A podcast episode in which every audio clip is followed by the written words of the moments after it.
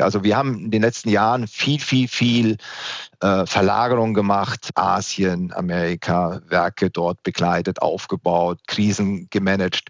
Das konnten wir in der Tat viel mit äh, deutschen Managern machen, die wir aus unserem Pool rekrutiert haben. Angesichts der Regularien der jeweiligen Empfängerländer wird es aber mehr und mehr schwierig. Hallo und herzlich willkommen zu einer neuen Folge von Shift Happens, dem Northern Tech Podcast für Transformationshelden und alle, die es werden wollen. Wir sprechen über Beratung, spannende Karrierewege, Höhen und Tiefen und natürlich Transformation. Ich bin Christian Kues und ich freue mich auf meinen heutigen Gast. Auf geht's! Christian, ich freue mich auf unser Gespräch. Christian, ich freue mich auch. Kommen wir direkt zu dir. Nach deinem Berufseinstieg bei IBM und deiner Promotion bist du in den 90er Jahren bei Roland Berger gewesen, zunächst im Restrukturierungsbereich, dann im Strategieberatungsbereich. Danach hast du mehrere Jahre in operativer Verantwortung gestanden, unter anderem bei Zumtobel und bist vor, ich glaube, ziemlich genau zehn Jahren bei Atreus eingestiegen. Erzähl du mal, wer bist du und was machst du? Ja, tatsächlich. Äh, Oktober 2012 bin ich bei Atreus eingestiegen, also jetzt in wenigen Tagen eine Dekade Atreus hinter mir, eine Zeit, die ich in keinster Weise missen möchte.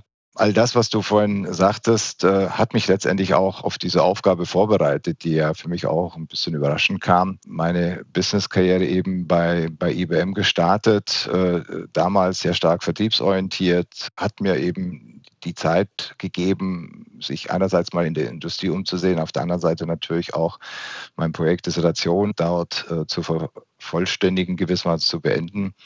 Äh, Roland Berger hat mich eben in eine andere Welt gebracht, weniger corporate, weniger funktionale, äh, sag mal, funktionale Enge, würde ich mal fast sagen, sondern eben sehr breit.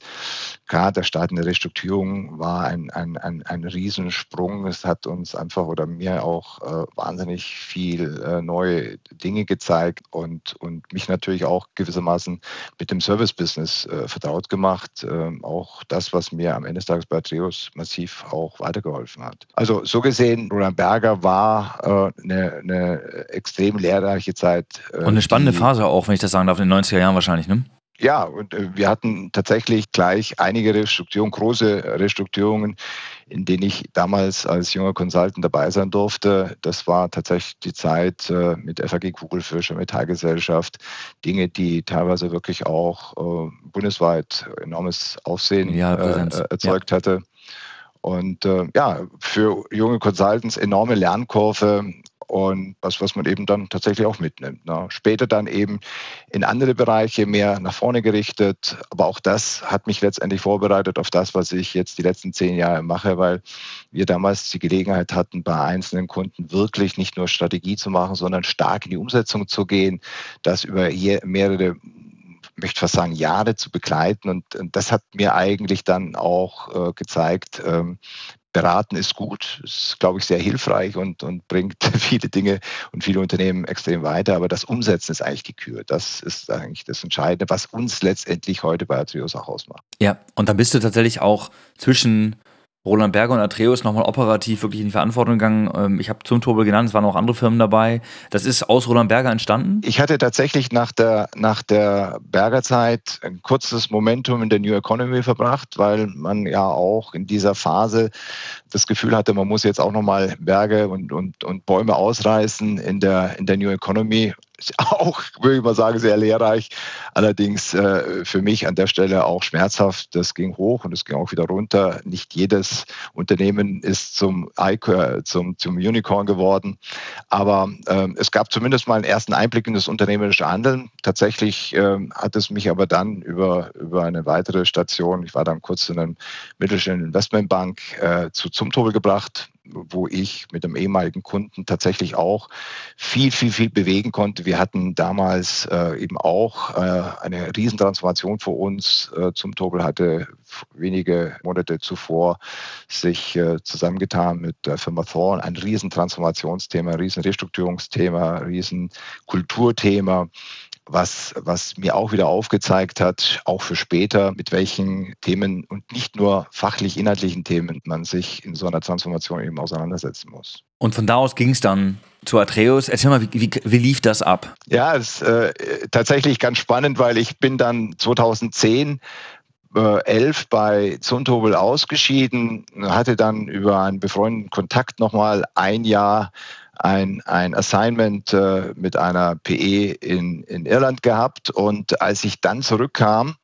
äh, bin ich eher per Zufall, aber allerdings von zwei unterschiedlichen Kontakten auf Atreus aufmerksam gemacht worden. Und als ich dort aufschlug und mich damals mit einem der Gründer, Rainer Nagel, ausgetauscht hatte, dann hatten wir nach einem langen, langen, langen Gespräch relativ schnell festgestellt oder ich auch für mich feststellen können, dass das, was Atreus damals schon mir mitgegeben hat, gar nicht vielleicht jetzt im Einzelnen auch schon umgesetzt hatte, doch eigentlich eine gute Basis sein kann. All das, was ich in den letzten Jahren so aufgenommen habe, Corporate, Beratung, kulturelle und inhaltliche Transformation, dass das eigentlich wunderbar dort aufgeht.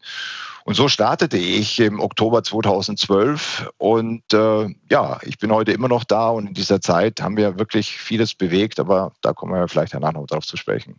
Das passt eine super Überleitung im Kontrast zu deinen vorherigen Tätigkeiten als Berater, aber auch in operativen Führungspositionen. Was war in den letzten zehn Jahren bei Atreus dein größtes Learning? Was würdest du sagen, ist die größte Veränderung oder auch Umstellung für dich dann gewesen, als du bei Atreus eingestiegen bist ins Interim-Netzwerk Atreus? Ja, ich, ich würde gar nicht sagen, dass es eine große Umstellung war, sondern es war eine Akkumulation aller Fähigkeiten, Fertigkeiten, die ich eigentlich über die letzten 20 Jahre in den verschiedenen Stationen mitnehmen durfte. Das war ja nicht wirklich geplant, kann man jetzt nicht vermuten, dass das eine strategische Berufsplanung war, sondern es war ja in Teilen auch ein, ein etwas von Zufällen geprägter Werdegang. Äh, nichtsdestotrotz hat es mir eben die Breite gezeigt, äh, sowohl auf der Value Chain, also funktional, inhaltlich, aber eben auch im Umgang mit unterschiedlichen Unternehmensgrößen, unterschiedlichen Unternehmenstypen. Ich war, ich habe gelernt, sowohl Corporate-Umfeld mich zu bewegen, wie auch im Dienstleistungsgeschäft zu bewegen. Und das ist das letztendlich, was mich bei Atreus dann auch, glaube ich, so gut hat äh, realisieren lassen.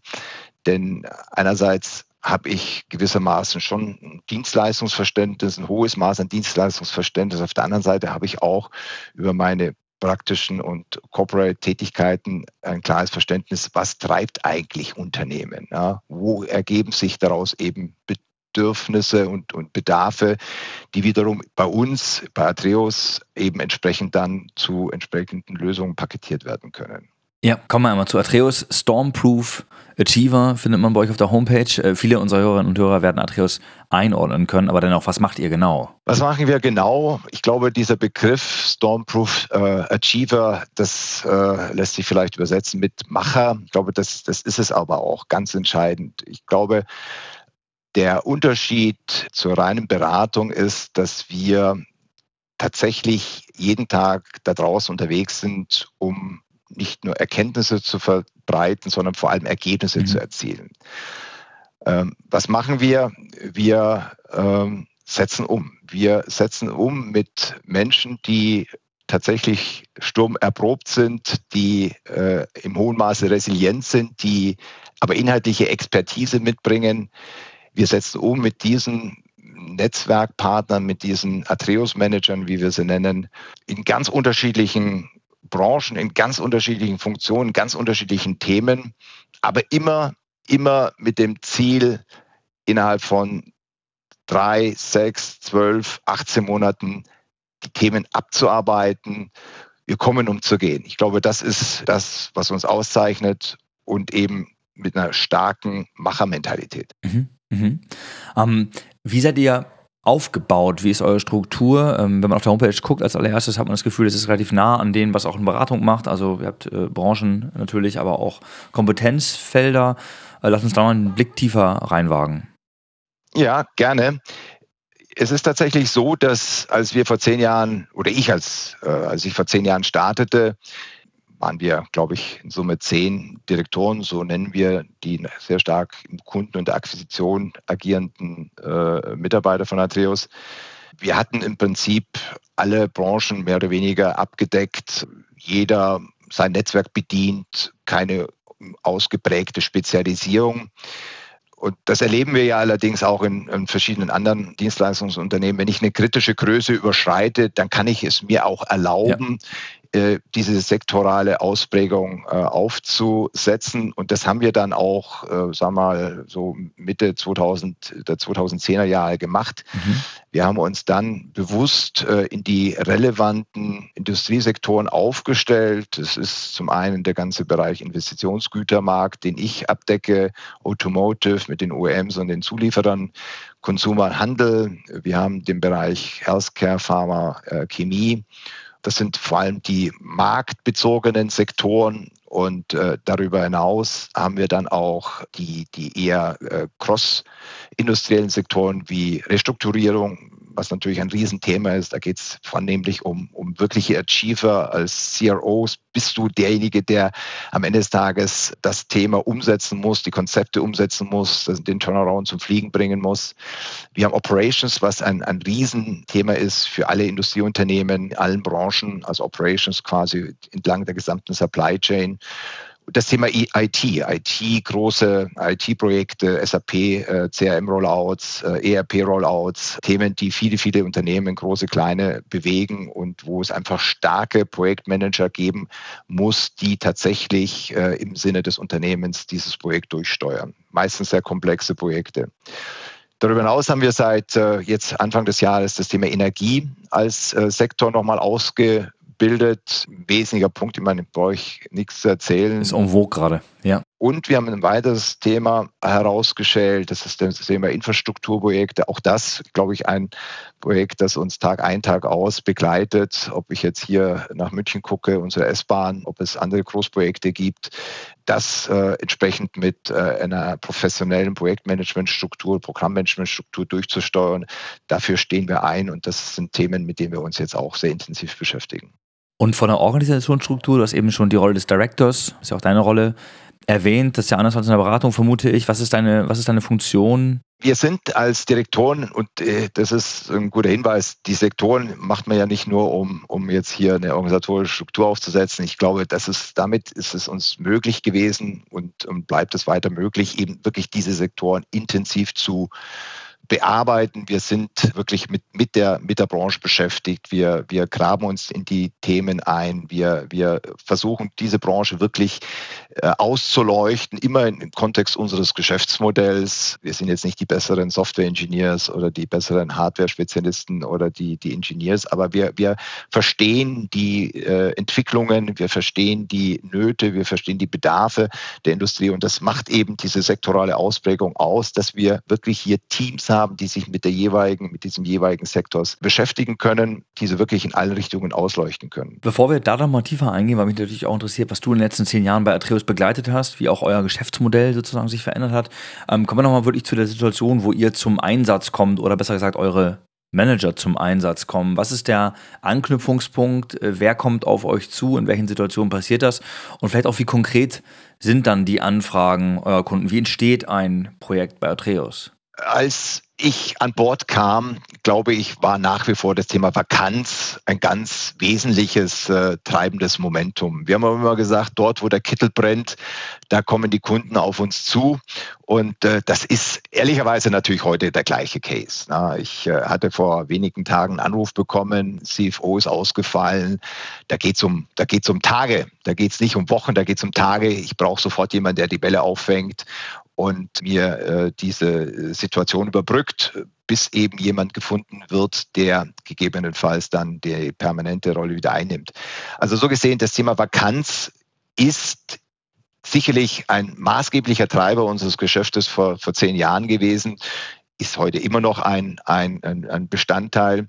Aber ich glaube, in den letzten zehn Jahren hat es durchaus auch in unserem Geschäft eine Veränderung ergeben, auch in der Relevanz unserer äh, Dienstleistung. Wir werden nicht nur als klassischer Überbrückungsanbieter oder äh, Anbieter von Überbrückungslösungen angenommen, sondern eben tatsächlich auch in diesen ganzen Veränderungsprozessen. Äh, Veränderungsprozessen nennen wir so Transformation, Restrukturierung. Am Ende des Tages ist ja auch ein Veränderungsprozess, wo ich natürlich kurzfristig Feuer löschen muss, aber langfristig oder mittelfristig ja Lösungen für einen Turnaround für die Phase 2 schaffen muss. Ich habe vorhin diese großen SAP-Projekte, die ERP-Projekte genannt. Das sind große Programme, wo ich nicht einfach nur eine Vakanz überbrücke, sondern wo ich tatsächlich für einen Zeithorizont von 12, 18, 24 Monate tatsächlich große Programme durch eine Organisation durchsteuern muss. Also wir haben uns tatsächlich von einem reinen, sagen wir, Vakanzanbieter tatsächlich zu einem Lösungsanbieter für sehr unterschiedliche Konstellationen entwickelt. Aber Überschrift ist immer das Machen, immer das Ergebnis, immer das Umsetzen, was, was uns am Ende des Tages treibt. Wenn wir im Kontrast zur Kundensituation einmal auf euch schauen, ähm, auf die letzten zehn Jahre, die du bei Atreus begleitet hast, ähm, du hast einige Sachen eben schon genannt, das Einziehen von Sektoren, auch Professionalisierung im Bereich datengetriebenes Arbeiten, Algorithmen zum Matching zum Beispiel. Wie habt ihr selbst euch und euer Geschäft weiterentwickelt? Können wir da einen kleinen Streifzug einmal machen? Gerne. Ich glaube, das äh, hat, ja, hat ja uns alle im, im hohen Maße bewegt. Das Verändern ist ja mittlerweile zur Tagesordnung geraten. Wir hatten uns immer zum Ziel gesetzt, äh, das Thema Interim Management eigentlich sag mal, als Dienstleistung neben der Beratung, als starke Dienstleistung zu positionieren. Das war eigentlich unsere Wegstrecke der letzten zehn Jahre. Intermanagement wirklich als eine adäquate, situativ, aber auch sehr erfolgreiche, ich sage immer Waffe oder als, als, als, als Ansatz zu verwenden, um Unternehmen in spezifischen Situationen eben auch zu unterstützen. Und das hat uns eigentlich die letzten zehn Jahre begleitet. Einerseits nach außen hin diese Positionierung wirklich zu verstärken, hier auch für das Segment Interim Management, nicht nur für Atheos gesprochen, für das Segment Interim Management gewissermaßen die Fahne hochzuhalten, hier mit hochqualitativer Arbeit beim Kunden äh, für dieses Tool werben. Da war natürlich diese sektorale Ausrichtung schon ein ganz wesentlicher äh, Ansatz, denn das bot uns einfach die Gelegenheit, hier wirklich stark in diesen jeweiligen Branchen, aber auch in den crossindustriellen Themenstellungen uns zu positionieren und entsprechend dort auch Bewusstsein zu erzeugen. Wir haben viel investiert und getan in das äh, Entwickeln und Pflegen unserer Manager. Für ein Interim-Management-Haus ist der Managerpool, das Arbeiten mit den Managern, das vertrauensvolle Arbeiten mit den Managern das A und O. Wir brauchen zufriedene Kunden, aber wir brauchen natürlich auch die Macher, von denen du vorhin gesprochen hattest, die Achiever, die letztendlich auch die Themen bearbeiten, die Jobs machen, am Shopfloor sind, äh, in die Programme einsteigen, dort, wo es richtig auch stinkt und warm ist. Da brauchen wir diese Leute und da werden sie auch gewünscht. Das ist das, was der Kunde letztendlich von uns erwartet. Keiner darf sich da zurücknehmen. Diese Hands-on-Mentalität ist ja da immer ganz gerne in den Mund genommen. Also wir haben viel getan in die Pflege. Wir haben versucht durch Roundtables, wir haben äh, mit Lounges, wir haben mit äh, Veranstaltungen, inhaltlichen Veranstaltungen auch immer intensiv Managerpflege betrieben, versucht, sie auf hohe auf, oder auf, mit neuen Kenntnissen zu versorgen, äh, aber auch Managerbindung zu erzeugen. Das war uns ein großes Anliegen äh, über die letzten Jahre. Wie gesagt, sektoral haben wir schon gesprochen. Wir haben seit einigen Jahren die A Academy, eine, ein sehr interessantes Instrument, mit der wir einerseits Neubewerber die Gelegenheit geben, einen Blick hinter die Kulissen des Intermanagements äh, zu bekommen. Wir haben aber auch mit dieser Academy die Möglichkeit, aktuellen, auch, auch im Markt bereits aktiven Intermanagern eine bessere Profilierung zu erlauben, indem wir sie mit diesem Tool, mit dieser Academy auf Themenstellungen äh, vorbereiten, auf Präsentationen vorbereiten, was erwartet der Kunde, was muss ich wann, wo, wie sagen, damit das in dieser kurzen Zeit, wir haben ja meistens nur ein Zeitfenster von einer Stunde, eineinhalb Stunden, möglicherweise eine zweite Runde. Wie gelingt es uns in dieser kurzen Zeit wirklich überzeugend die Punkte zu machen, die für den Kunden relevant sind? Also an der Stelle auch wieder das gemacht. Wie gesagt, die, die Digitalisierung nach innen für uns auch wichtig, die Effizienz zu erzeugen, die, die, die Geschwindigkeit der Kommunikation mit unseren Managern, aber auch mit unseren Kunden. Geschwindigkeit ist einfach das A und O. Hier schnell auf guter Anfrage des Kunden oder auf einem guten Anforderungsprofil des Kunden die passenden Manager finden, sehe ich auch was, was uns über die letzten, letzten Jahre eben gerade aufgrund dieser intensiven wir, Beschäftigung mit, mit diesen Algorithmen, dem Matching, möglich wurde. Ich muss da kurz nachfragen, wie viele äh, Interim-Manager habt ihr in eurer Kartei, wenn man das so nennen darf? Wie groß ist das bei euch? Die Anzahl der äh, Manager liegt sicherlich weit über 10.000, die wir heute in unserem Netzwerk haben. Das ist eine große Zahl. De facto kann ich sagen, dass wir jedes Jahr circa 3.000 bis 4.000 dieser Manager, äh, ich sag's mal, einmal drehen. Wir haben ja eine Vielzahl von Projekten jedes Jahr. Wir haben eine Vielzahl von Anfragen äh, jedes Jahr und für jede Anfrage haben wir eine Longlist, eine Shortlist, Shortlist mindestens mit drei bis vier Managern, die in Frage kommen können, die von ihrer Qualifikation, von ihrem kulturellen Fit äh, auf diese jeweilige Anforderung passen könnten. Und der Verfügbarkeit natürlich, ne? die ja auch ein Thema sein kann. Ne? Ja, ja, genau. Das Thema Verfügbarkeit ist natürlich auch wichtig, was wir allerdings tatsächlich in der Shortlist schon gelöst haben. Das heißt also, die Longlist mag mhm. noch das Thema Verfügbarkeit äh, nicht ähm, gelöst haben, aber dann diejenigen, die wir dann dem Kunden vorstellen, da ist natürlich auch das Thema der Verfügbarkeit geklärt. Aber gerade auch, weil du es ansprichst, Verfügbarkeit, auch das stärker in unsere, unsere Systeme zu verankern, dass wir auch da schneller äh, mit den verfügbaren Managern arbeiten können, ist sicherlich auch eine große Herausforderung, der wir kontinuierlich arbeiten, auch mit den Managern arbeiten, denn am Ende des Tages hilft es uns ja beiden. Ja, absolut. Jetzt haben wir gerade über die Veränderung bei euch gesprochen, in-house. Ähm, du hast aber über die letzten zehn Jahre, und das finde ich sehr spannend, ja auch gesehen, was die Themen waren, die eure Kunden mm, beschäftigt haben und wie sich das im Verlaufe der Jahre verändert hat. Äh, hat denn das wird ja auch im Fluss sein, genauso wie ihr selber. Ähm, von daher würde mich sehr interessieren, was die Herausforderungen in den letzten zehn Jahren eurer Kunden waren. Was sind die Themen, die du gesehen hast?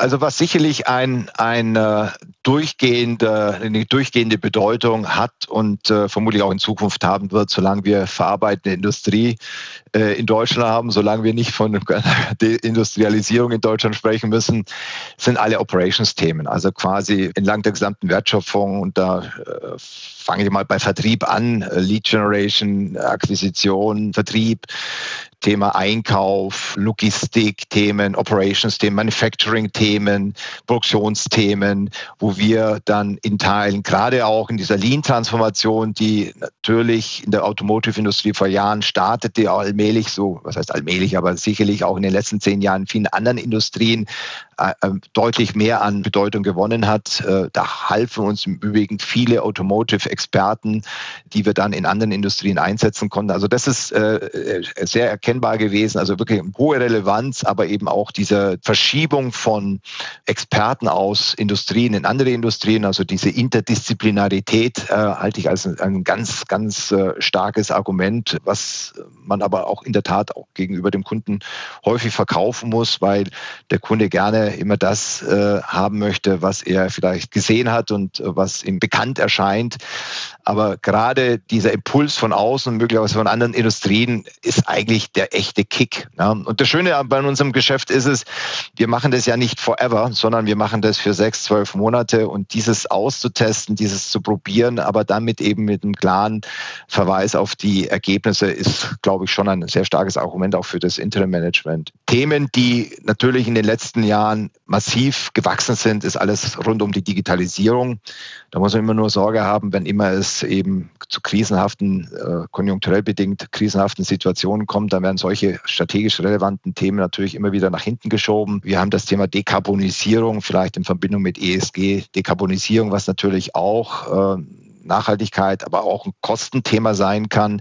Themen, die jetzt in den letzten ja, ich möchte fast sagen, Monaten äh, zunehmend an Bedeutung gewonnen haben, wo wir auch feststellen, dass es hier nach wie vor so als, als Pain angesehen wird. Ja, das wird uns vom Regulator irgendwo vorgegeben, aber am Ende des Tages bietet es in, in verschiedener Hinsicht äh, große Möglichkeiten. Auf der anderen Seite ist, glaube ich, ist es am Kapitalmarkt heute mehr und mehr erforderlich, eben hier in Richtung ESG zu handeln und zu argumentieren. Ich glaube auch, die nachwachsende Manager-Generation, Mitarbeiter brauchen diesen Purpose, brauchen diese Nachhaltigkeit. Am Ende des Tages ist aber auch ein Kostenthema. Und äh, sich mit diesem Thema auseinanderzusetzen, ist also nicht nur Pain, sollte, sondern sollte wirklich zukunftsgerichtet auch, auch in verschiedener Hinsicht äh, Vorteile äh, geben. Aber das muss muss eben auch gemacht werden. Da braucht es Methodik, da braucht es ein Vorgehensmodell, da braucht man Unterstützung. Alleine in einer großen Organisation äh, sich mit diesem Thema zu beschäftigen, ist ein äh, Rohrkrepierer. Das ein schwieriger Akt auf jeden Fall, ja, absolut. Ähm, du hast gerade ähm, doch eingangs schon mal erwähnt, dass die Projekte typischerweise komplex sind und auch die Komplexität da eher ansteigt. Das hören wir auch an anderen Stellen. Auch wir stellen das in den Projekten ähm, fest, die wir mit Falken begleiten dürfen. Was wir auch feststellen, ist, dass diese Projekte internationaler werden. Wie ist es bei euch? Welcher Anteil eurer Projekte, welchen Anteil könnt ihr wirklich aus Deutschland mit deutschen Kräften staffen? Also wir haben ja in der Tat eine sehr stark exportorientierte Industrie, aber eben auch äh, damit ein sehr stark internationales, internationales Management, Skills und Talente. Ähm, ich würde mal sagen, und das ist sicherlich die letzten 20 Jahre. Ich habe das ja auch in meiner Corporate-Zeit äh, erlebt. Äh, in einem selbst mittelständischen Unternehmen bin ich heute international unterwegs, entweder mit Vertriebsstätten oder gegebenenfalls sogar mit Produktion und das möglicherweise verteilt auf Triademärkte. Also wir haben in den letzten Jahren viel, viel, viel äh, Verlagerung gemacht. Äh, wenn ich so die letzten zehn Jahre angucke, Asien, Amerika, Werke dort begleitet, aufgebaut, äh, Krisen gemanagt. Das konnten wir in der Tat viel mit äh, deutschen Managern machen, die wir aus unserem Pool rekrutiert haben. Angesichts der Regularien der jeweiligen äh, Empfängerländer wird es aber mehr und mehr schwierig. Und äh, mhm. das hat uns dazu geführt, das hat dazu geführt, dass wir vor auch wieder fünf, sechs, sieben Jahren gemeinsam mit anderen Partnern in Europa und Amerika Globalize gegründet haben. Und damit sind wir natürlich heute tatsächlich noch viel, viel besser aufgestellt und in der Lage, auch wieder sehr zeitnah mit lokaler Expertise unseren Kunden zur Seite zu stehen. Ob das der Asiate ist in China, ob das der Amerikaner ist in Amerika. Ähm, Globalize bietet da eben mit den Partnern gemeinsam ähm, eine extrem schnelle noch mal größere, noch mal größeres ähm, Pool oder Netzwerk an, an Managern mit diesem internationalen Exposure, die uns erlauben, heute diese sicherlich, ich würde mal sagen, ein Viertel unserer Projekte sind international, ja, um diese Projekte dann besetzen zu können. Mhm. Spannend auch da eine Reaktion auf die, auf die gestiegene Komplexität. Aber wir kommen zum Ende des Podcasts und mich würde jetzt an dieser Stelle vor allem deine Einschätzung einmal im Sinne eines kleinen Marktausblicks interessieren. Ähm, wir haben Supply Chain, Digitalisierung, Automotive Transformation und Co. angesprochen. Was erwartest du für euer Geschäft in den kommenden Monaten? Zwei Dinge vielleicht. Äh, Im Hinblick auf die nächsten Monate werden wir sicherlich mit viel Kostenthemen uns beschäftigen müssen. Wir werden sicherlich auch mit mehr Restrukturierungscases äh, uns beschäftigen müssen. Die Energiekrise, die Energiepreise, die durch die Decke gehen und die äh, durch nichts äh, quasi kompensiert werden können, werden vielen Unternehmen wirklich äh, große Schwierigkeiten bereiten. Also hier sehen wir einen hohen Handlungsbedarf, natürlich auch entlang wieder der gesamten Value Chain. Ähm, das ist aus meiner Sicht das, was jetzt kurzfristig, mittelfristig, mittelfristig jetzt die nächsten zwölf Monate schon von, von hoher hoher Relevanz sein wird. In Summe für, für das Interim-Management gesprochen, glaube ich, sind wir erst am Anfang. Ich glaube, äh, oder ich bin mir sicher, dass das, was wir über die letzten zehn Jahre aufgebaut haben, und da meine ich hier, wir bei Atreus, aber auch für die Industrie sprechend, dass eine, eine weitere Professionalisierung ins Land ziehen wird. Äh, wir werden hier noch stärker eben dieses Instrument verwenden werden. Kunden sind heute, glaube ich, im hohen Maße davon bereits äh, positiv angetan, wissen, wann unser Instrument fruchtet und wann es wirkungsvoll ist. Und diese Relevanz wird steigen. Wir werden sicherlich auch nochmal weitere Kunden dafür gewinnen können. Also so gesehen, Interim als solches hat noch eine, eine große Relevanz, die sicherlich in den nächsten Jahren sich eher noch nach ausdehnen wird. Christian, ganz vielen Dank für das Schlusswort und für unser Gespräch. Vielen Dank. Danke dir auch. Schön, dass ich dabei sein durfte. Der Podcast Shift Happens ist eine Norderntech-Produktion. Norderntechs intuitive Softwarelösung Falcon hilft Ihnen dabei, Ihre Strategie- und Transformationsprojekte stressfrei und erfolgreich umzusetzen. Mehr zu unserem Podcast sowie unserer Software Falcon finden Sie auf norderntech.com und LinkedIn.